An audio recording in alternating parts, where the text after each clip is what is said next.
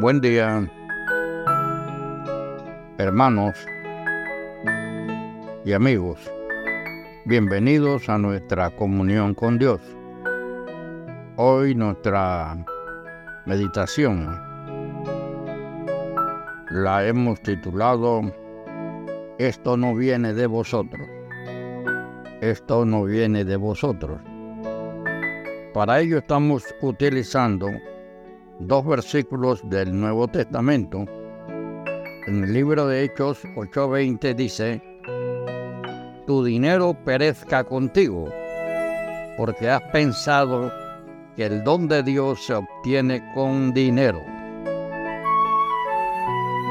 Y en Primera de Pedro, capítulo 1, versículo 18 y 19, fuisteis rescatado de vuestra vana manera de vivir no con cosas corruptibles como oro o plata, sino con la sangre preciosa de Cristo. Oremos.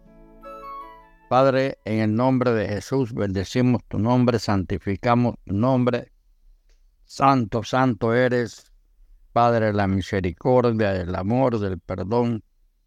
Y en tu eternidad nosotros como hombres finitos queremos darte gracias por la misma vida, por esta palabra que nos redarguye y que nos ayuda a vivir, que nos ilustra el camino de la cruz, Padre.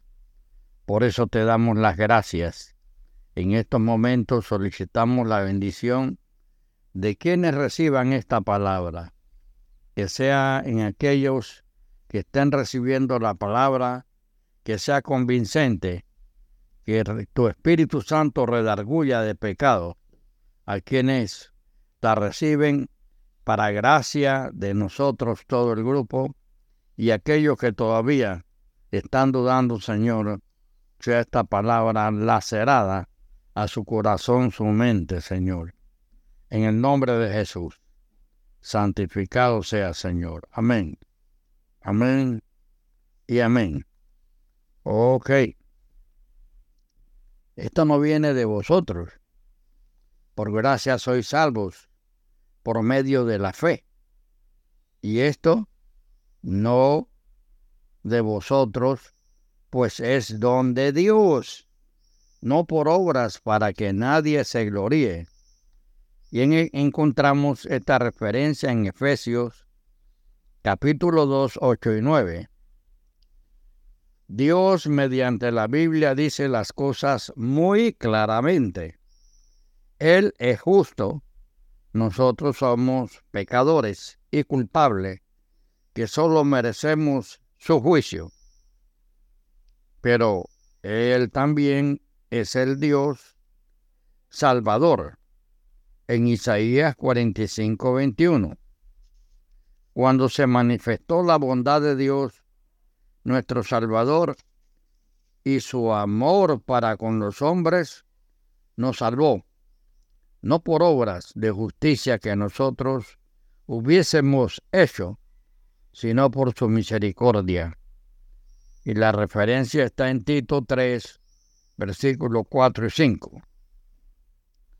Para salvarnos, lo único que Dios nos pide es creer en su palabra y confiar en la obra que su Hijo cumplió en el Gólgota.